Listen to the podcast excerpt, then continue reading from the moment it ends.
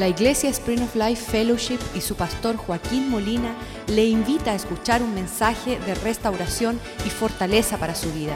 Sea parte de la visión Cambiando el Mundo.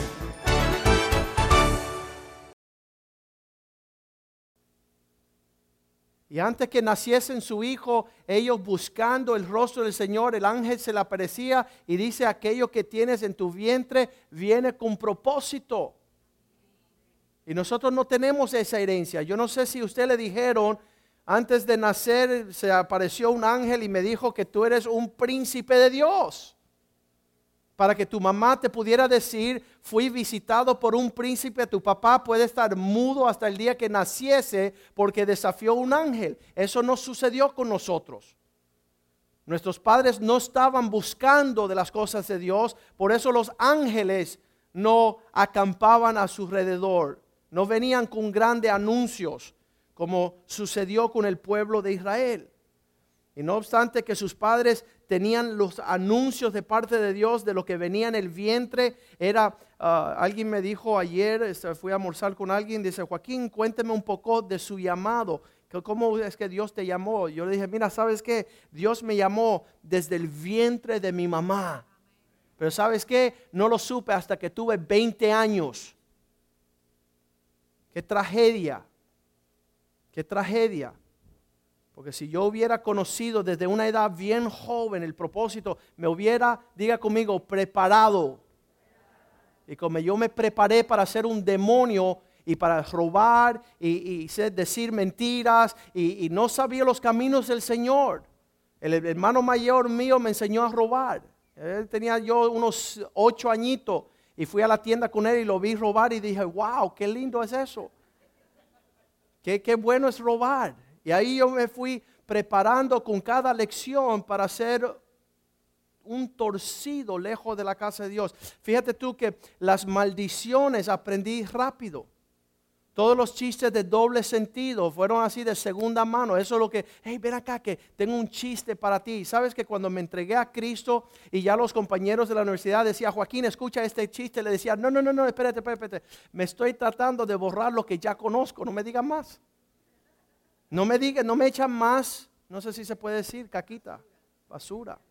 No me eche más estiércol, no me eche más basura encima. No quiero saber de problemas económicos, no quiero saber de presiones políticas, no quiero saber de situaciones de salud. Que Dios sana todas las enfermedades.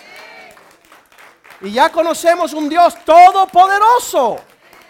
Y estoy harto que nosotros, aún conociendo esta realidad, seguimos jalando todo el bagaje de basura. Aún nacen nuestros nietos. Y no tenemos una palabra de parte de Dios para nuestros nietos de bendición. Ustedes vieron, el domingo vino esta mujer y, y ella escuchaba todas las promesas que tenía para el hijo, ¿verdad? El esposo estaba mudo. ¿Y qué pasa? Eso no es así. Dios le habla a la cabeza. Es el padre de familia el cual Dios llamó para levantar hijos poderosos en la tierra. Y sí, la mamá es parte del padre, pero es una combinación. Si leen conmigo el Salmo 112, verán que bienaventurado el varón que teme a Dios. Y yo quiero animarles una palabra exhortación a los hermanos que si usted no levanta semilla santa para el Señor, no habrá semilla la semilla la tiene el varón. Dios no le dio semilla a la mujer. Bienaventurado el hombre que teme a Dios, que se deleita en gran manera en los mandamientos de Dios. Versículo 2. Su descendencia será poderosa. Y les voy a decir algo, Dios no quiere que nuestras descendencias sean cobardes. Y cuando un hijo ve a un padre cobarde, él llega a ser igual que su papá. Pueden decir amén, no tengan pena. Esa es la palabra de Dios. Es la palabra de Dios. Dios quiere hombres temerosos de Dios que se deleitan en gran manera en la palabra de Dios. Ese es su deleite de día y de noche. Y eso es lo que te da de nuevo, porque Dios es el que te prepara para que seas un hombre de, coraje eh, parado delante de Dios. Tú estás confiando no en lo poderoso que tú eres, sino en lo poderoso que es Dios. Y ahí dice, la generación de los rectos será bendecida.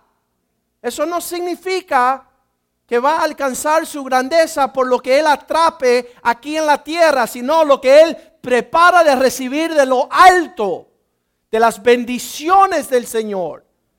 Y nosotros decirle a nuestros hijos, tú eres semilla bendecida por Dios y prosperará en todos tus caminos toda obra de tus manos. Florecerá, habrá fruto abundante. Satanás conoce el plan de Dios. Hombres valientes que den hijos poderosos que serán gran descendencia en la tierra. Rectos serán benditos, versículo 3 bienes y riquezas hay en su casa. Y las riquezas de un hombre se reduce al carácter del hombre que sea como Cristo. De ahí, de ahí parte toda prosperidad. Mientras más somos como Cristo, más prosperidad tendremos. Eh, lo, lo más fundamental en el carácter de Cristo, diga conmigo, es fidelidad. El hombre que no es fiel no va a tener nada de parte de Dios. Entonces Satanás conoce todas estas verdades, esta potencia. Hay riquezas en su casa. Su justicia permanece para siempre. Esto no es de temporada. Me, paseando hoy por, por lugares vastos aquí en la ciudad de Miami y viendo de una generación de otra, ¿sabes qué? Una muchedumbre de maldición. No crece de una generación a otra. No hay una bendición que prospera. Y sabes, la mayor prosperidad es anunciar el Evangelio. a eso nos llamó el Señor. Daniel capítulo 1 versículo 3 decía que el rey de Babilonia mandó a buscar los hijos de Israel. ¿Qué significa esto? Los reyes de este mundo están codiciando, reclutando, buscando vuestros hijos. El rey de Babilonia buscaba traer los hijos de Israel, linaje de aquellos llamados a ser príncipes reales. Y esta noche un príncipe real va a dirigirse hacia nosotros una descendencia santa va a proferir palabra de Dios para nuestro beneficio. Y dice que buscaba a estos jóvenes, el rey de Babilonia, versículo 4, aquellos que no habían sido marchitados, hombres buen mozos, dotados de toda sabiduría, poseyendo conocimiento, prestos para el atender, con la habilidad de servir en el palacio del rey, para enseñarles su lenguaje y su literatura, versículo 5, porque el rey tenía una porción diaria para estos jóvenes a fin de poder que ellos fueran castrados, digan conmigo castrados, eunucos, que sirvan a la confusión, a este mundo. Si nosotros a nuestros hijos no conocemos el potencial el cual Dios ha depositado en nuestras manos, cuando estoy hablando de hijos no estoy hablando biológicos, tenemos la responsabilidad de todos los huérfanos que Dios ha puesto en esta casa. Tú tendrás tus hijos, pero aquí hay hijos que son príncipes del Señor, que Satanás quiere castrarlos a ellos, quiere llevarlo a que ellos sirvan a este mundo, la inmundicia de este mundo. Y nosotros tenemos la responsabilidad de prepararles a ellos, a que sirvan a Dios, a que teman a Dios, a que sean fieles a Dios. Hemos perdido toda una generación, como se perdió la generación de Moisés, por hombres que no se querían levantar. Se levantó Josué y levantó los valientes. Pero qué hermoso allí en el versículo 8 que dice, Daniel propuso en su corazón no contaminarse con la porción del rey. Él no le tenía un apetito a este mundo y las cosas, las delicias. Entonces, tremendo que nosotros podamos de una forma alimentar a nuestros jóvenes cuando le pongan los manjares más grandes, puedan decir, mira, uh, llévete todo y esa basura a la cual tú decides que tiene valor y tenlo por basura. ¿Sabes que Moisés dijo que decidió no, dice Hebreos 11, dice, decidió no deleitarse en la riqueza y los tesoros de Egipto para poder identificarse y sufrir con el pueblo de Dios. Él le dijo a, Faraón, yo no quiero ser príncipe en este mundo. Yo no quiero que tú me vistas de la gloria de este mundo, porque yo quiero identificarme con mi principado y mi llamado de ser un siervo de Cristo. Y yo felicito a, Javier que nos va a compartir esta noche, que teniendo la habilidad de, de desprenderse de su papá que es pastor, desprenderse del Evangelio por la, por la basura que ha visto en el Evangelio. Cuando yo conocí a Javier hace cinco años, le digo, Javier, seis años ya, siete, le digo, Javier, como quien en la iglesia de tu papá tú quieres hacer, y él dice, Joaquín, como nadie, solo como mi papá. El único que me ha dado ejemplo a mí ha sido mi papá. Y qué triste, aleluya por Jimmy Cornejo, que le pudo dar un ejemplo de alguien genuino, alguien que está siguiendo a Cristo. Pero qué triste que una iglesia de cinco mil personas no hay un, varón de testimonio. Un varón esforzado, un varón dispuesto, no servir a Jimmy Conejo, no servir las asambleas de Dios, no servir eh, el ojo de, de los hombres, sino servir a Cristo. Ser fiel a Cristo, tener un testimonio. ¿Tú naciste, a qué edad tú llegaste a la iglesia? ¿A lo qué? A los nueve. Entonces fuiste de nueve yo te conocí como a los 24, creo. De los 9 a los 24, no tener un hombre, y obviamente no estamos hablando de la perfección, ¿no? Nadie camina sobre las aguas todavía. Pero darnos cuenta la importancia de que gracias a Dios, que Él vio un testimonio en su papá, que Él puede decir, yo y mi casa vamos a servir a Cristo. Y esta noche Él comparte con nosotros. Así que danos todo lo que Dios ha puesto en tu corazón.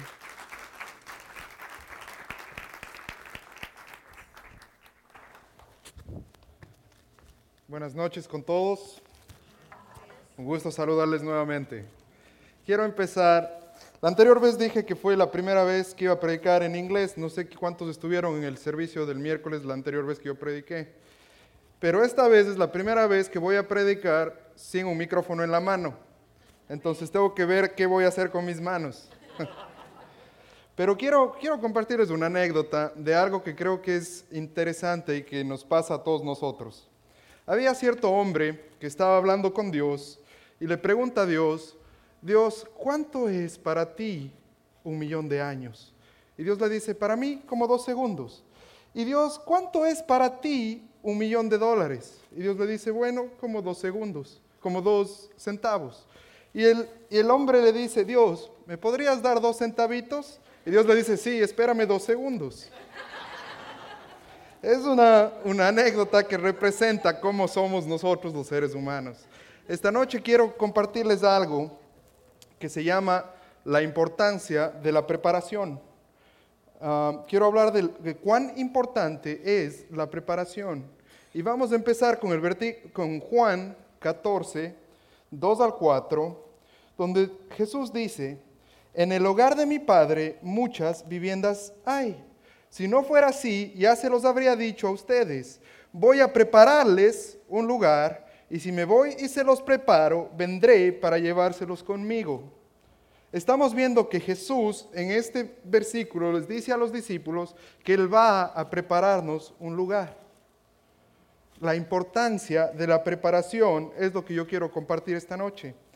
Hay un poder en tu vida cuando te preparas para lo que Dios te ha llamado a hacer. Hay poder en tu vida cuando te preparas para lo que Dios te ha llamado a hacer.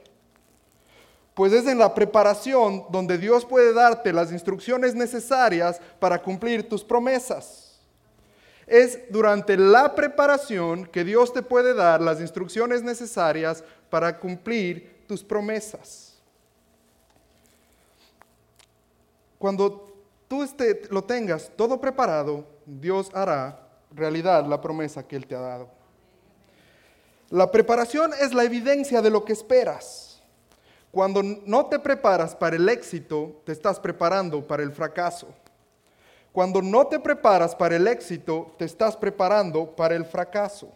En otras palabras, cuando dejas de luchar por aquello que quieres, todo lo que no quieres llega a tu vida.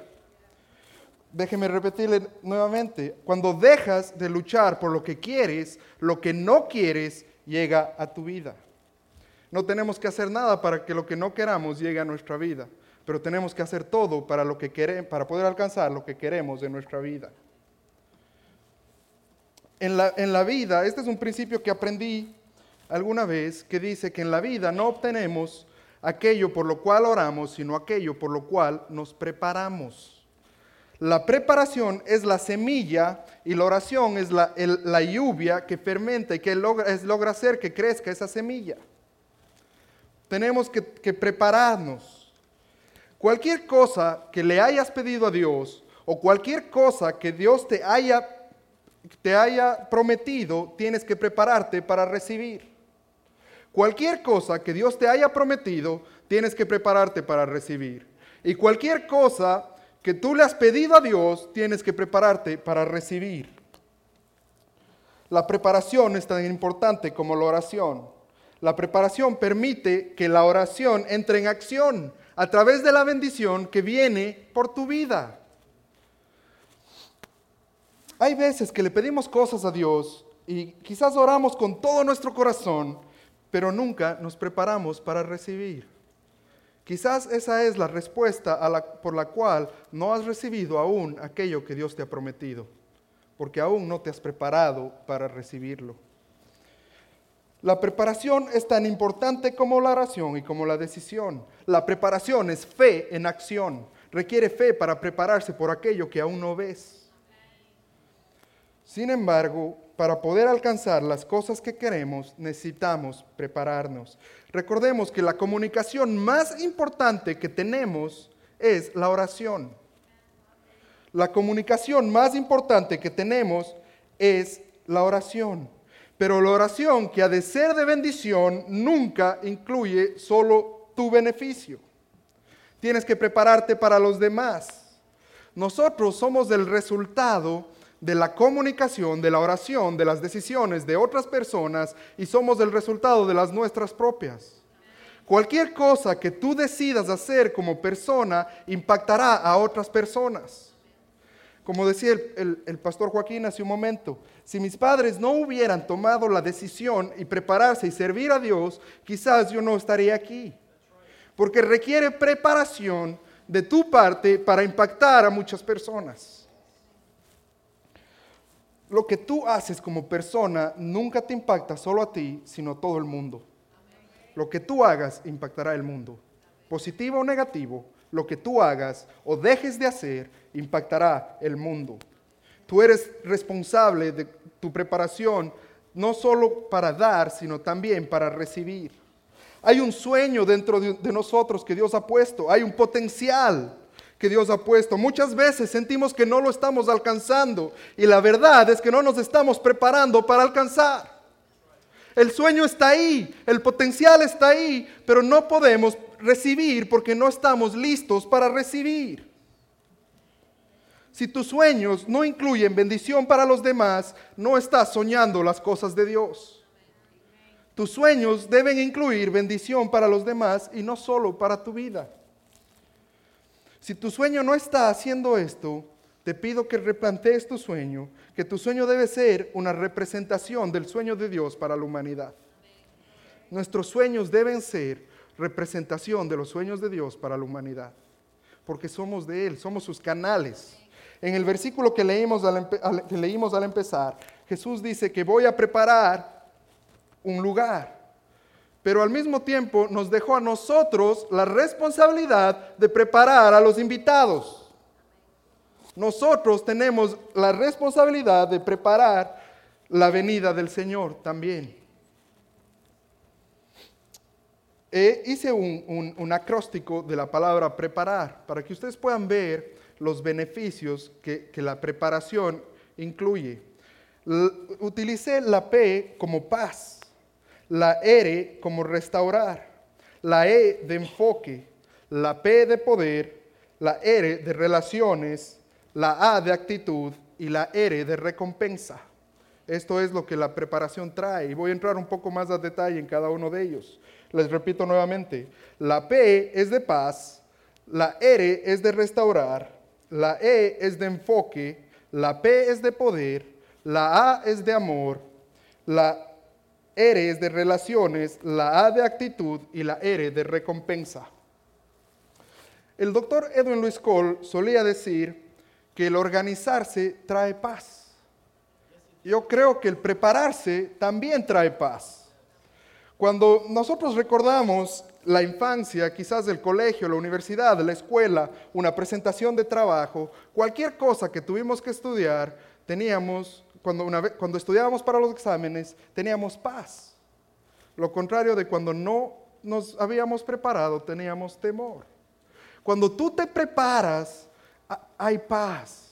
La preparación trae paz. Cuando tú sabes para qué te estás preparando, cuando estás caminando en la vida enfocado en lo que Cristo tiene para ti, hay paz. Cuando tú sabes para qué estás caminando en esta vida, tienes paz, porque te estás preparando para cumplir la misión que Dios ha puesto en tu corazón. Si tú te preparas para obtener aquello que estás buscando o aquello que quieres solucionar en tu vida, porque prepararse ayuda a resolver los problemas, así como mejorar cada una de las situaciones. El prepararse trae paz. El prepararse trae restauración. La preparación trae restauración. Cuando tú te preparas para luchar por tu familia, tus problemas o para sacar la amargura de tu vida, esto trae restauración en cada área de tu vida. Practica la preparación y alístate para la restauración. Practica la preparación y alístate para la restauración. Cuando restauras tu vida, puedes empezar de nuevo y tú puedes darle dirección. Cuando tú te estás preparando para alcanzar lo que Dios ha puesto en tu vida, tú puedes tener restauración. La vida de muchas familias ha sido restaurada por hombres que se prepararon para cambiar. La red de hombres cristianos no es más que disipular a los hombres para que ellos puedan saber que hombría y semejanza a Cristo son sinónimos. Eso tiene un tiempo de preparación. El resultado es restauración. Hemos visto miles de ejemplos de restauración en la vida de miles de hombres que no tenían esperanza a través de la preparación en ese currículo de hombría. Eso es solo un ejemplo. Cuando tú te preparas, hay paz. El preparar también trae enfoque. La preparación te mantiene enfocado. Cuando no sabemos, cuando no sabemos si nos estamos preparando en verdad o no, y yo creo que siempre nos estamos preparando porque como decía al comienzo, o te estás preparando para el éxito o te estás preparando para el fracaso. No hay intermedio. Si no sabes si te has estado preparando, quizás has perdido tu enfoque. En la vida es fácil desenfocarnos. De hecho, en este momento, si, podemos, si nos ponemos a pensar cada área de nuestra vida, ¿cómo desearíamos que hubiera salido? nuestra familia, nuestra relación familiar, nuestro negocio, nuestros hijos, nuestro trabajo, nuestra relación con la gente, podemos pensar que quizás no han salido de la manera en la que esperábamos. Y quizás es porque perdimos el enfoque. Pero a través del prepararnos en la palabra de Dios podemos traer enfoque nuevamente a nuestras vidas. Nuestro enfoque siempre debe ser y debe estar en Cristo. Y todos nuestros caminos se alinearán. Cuando te preparas para seguir a Cristo y lo haces diariamente, tu enfoque vuelve, estás en el Señor, los caminos se alinean a donde tú estás caminando, porque sabes en quién estás enfocado. De hecho, enfoque quiere decir acción de enfocarse. Es decir, que requiere algo de nuestra parte para que pueda suceder. Y el desenfocarse no es más que perder el enfoque que va, tenemos, debemos no perder el enfoque, porque la falta de enfoque o nos enfocamos en lo que es defectuoso. Cuando usted se, se desenfoca de Cristo, se puede enfocar en aquello que es defectuoso para su vida.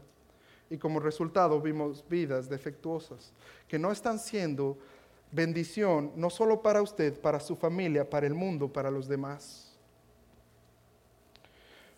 La preparación trae poder. El diccionario define la palabra poder como la facultad o potencia de hacer algo, tener facilidad o tiempo de hacer algo cuando te preparas, tienes la potencia para desarrollar tu potencial. La preparación te da la potencia para desarrollar tu potencial. La preparación es poder y el poder viene de la preparación. Dios, no nos, ha dado, Dios nos ha dado poder, pero muchas veces no podemos ejercerlo porque no estamos preparados. De hecho, la preparación es evidencia de nuestra fe. Y nada va a suceder, no vamos a poder desarrollar el poder que hay en nosotros si no tenemos fe. Porque la fe es la gasolina que mueve el poder que está dentro de nosotros. Jesús dijo, sin fe nada puedes hacer. Necesitamos tener, estar preparados para poder tener poder en la vida, poder en tu caminar, poder para tu familia, poder para cambiar tus relaciones, poder para cambiar tus finanzas, para poder cambiar cualquier cosa que necesitas cambiar, la preparación te va a dar el poder para que lo puedas hacer.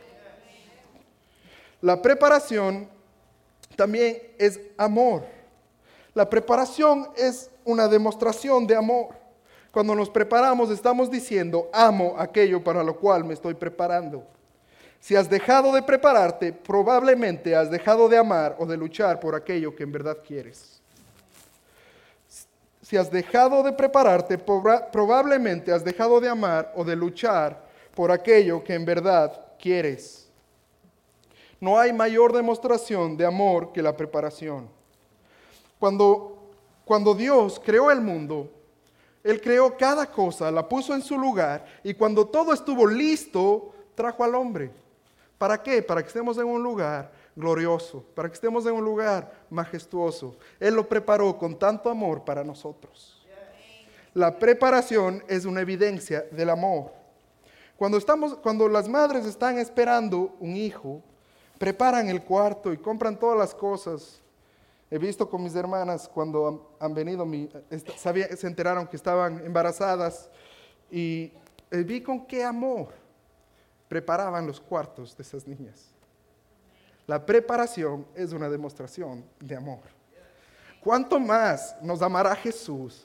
Que no simplemente dio su vida por todos nosotros para que seamos salvos, sino luego de eso fue al cielo, no fue suficiente, fue al cielo a preparar un lugar para nosotros, para la ceremonia y la boda del Cordero. La preparación es una evidencia de amor. Si Jesús fue a preparar un lugar, cuán más importante es que nosotros nos preparemos. Una de las mejores formas de prepararnos es servir. Si usted quiere saber para qué Dios le ha llamado, empiece a servir. En cualquier área, no importa que ese no sea su llamado, usted descubrirá su llamado mientras sirve. La preparación también trae relaciones. La preparación demuestra que nos importa la relación que podemos desarrollar con los demás, con nuestro futuro y con nuestros sueños. La preparación demuestra que nos interesa relacionarnos con nuestro futuro, con nuestras generaciones y con todo lo que Dios nos ha dado. Es algo elemental, no solo para crear nuevas relaciones, sino también para mantener y sustentar y renovar las relaciones presentes. Si queremos que la amargura salga de nuestra vida, debemos prepararnos para poder tener las relaciones correctas en nuestra vida, empezando por Dios y continuando por los demás. La relación correcta siempre empieza por Dios y continúa con los demás. Si usted quiere saber cómo está la gente con Dios, vea cómo es la, la persona con la gente. Si tú quieres saber dónde estás con Dios, ve cómo tratas a la gente. La preparación espectacular precede a la presentación espectacular. Esto es un principio de vida que siempre debemos tener. La preparación espectacular precede a la presentación espectacular. Imagínese usted cómo serán las bodas del Cordero si Jesús ha estado dos mil años preparando el lugar para nosotros. Otra cosa que la preparación nos brinda es actitud. Hay un, viejo adagio que dice que tu actitud determina tu altitud. Esto es verdad en la vida. La actitud es algo que se aprende y que hay que mantener diariamente. La preparación te ayuda a desarrollar la actitud. La actitud no tiene que ver con lo que pasa alrededor tuyo, sino cómo reaccionas a eso. Tu reacción interna, la, actitud es la reacción interna a los sucesos externos. Hay una buena noticia en la actitud. Siempre cuando le preguntamos a alguien por qué ha hecho mal o por qué ha fallado tal o cual cosa, siempre hay un pretexto. Siempre pueden decir porque esa persona no lo hizo bien, porque a mí me llegó así, porque esto estuvo mal. Pero con tu actitud no puedes poner excusas. La actitud depende solo de ti.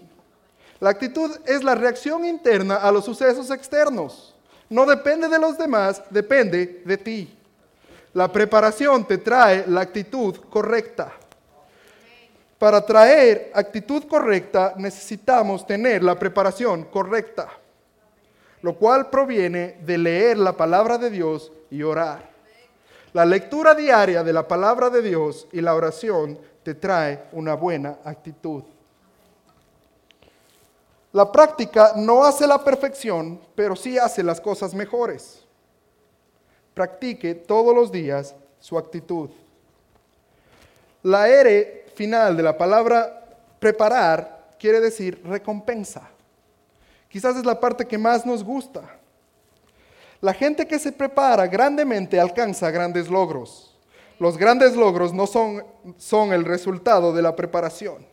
Ningún atleta, ningún inventor, ninguna persona famosa ha llegado allá sin prepararse. Para nadie puede alcanzar sus mejores logros de la noche a la mañana. Requiere tiempo y esfuerzo y preparación. Todo gran logro es precedido por la preparación. Cuando vemos los atletas en las Olimpiadas que corren y ganan medallas y se ilusionan, eso no fue el momento que ellos empezaron la carrera. Ellos empezaron la carrera en el momento que empezaron a prepararse. Tu vida con Cristo empezó el momento que empezaste a prepararte para correr esta carrera de la fe. Ese es el momento correcto en el cual tu vida empezó, cuando empezaste a prepararte. Ahí empezó la carrera de la fe para ti. Haz lugar para lo que quieres en tu vida por medio de la preparación. Haz un lugar para lo que quieres en tu vida por medio de la preparación. Si quieres restaurar tus relaciones familiares, prepárate para ello. Sé un mejor hombre, sé una mujer esposa, sé un mejor padre, sé una mejor madre. La preparación es el camino para lograr la restauración de tu familia. Quiero terminar con la historia de Noé. Esto cuando lo leí impactó mi vida. Y es algo que no simplemente impactó mi vida, sino que impactará su vida también. Vemos en Génesis 7.1, la Biblia dice, cuando todo estuvo preparado, el Señor le dijo a Noé, entra a la barca, tú y tu familia, porque puedo ver que entre todas las personas de la tierra, solo tú eres justo. Esto me da a mí un principio, que cuando todo estuvo preparado, Dios hizo que las cosas sucedan. Quizás Dios te ha dado a ti una palabra. Quizás Dios te ha pedido que edifiques una familia que va, a sobresalir sobre las tempestades y sobre las inundaciones y que va a llevar a tu familia a otro nivel, a salvo, porque tú te estás preparando para ello. Pero no puedes lograr porque aún no estás preparado. La preparación es la que te trae al cumplimiento de la promesa de Dios para ti y para tu familia. Es la preparación la que trae cumplimiento de la promesa de Dios para ti y para tu familia. La Biblia dice en Génesis 7.1 que cuando, cuando Noé se hubo preparado, entonces aconteció lo que Dios le había dicho. Cuando tú te has preparado, acontecerá aquello que Dios te ha prometido. Lucha por ello, Prepárate para ello, para que pueda ser de bendición, creando ese barco que llevará a tu familia a un lugar mejor, a un lugar de paz y que sobrevivirá las tormentas que vienen en este mundo. Gracias, que Dios les bendiga.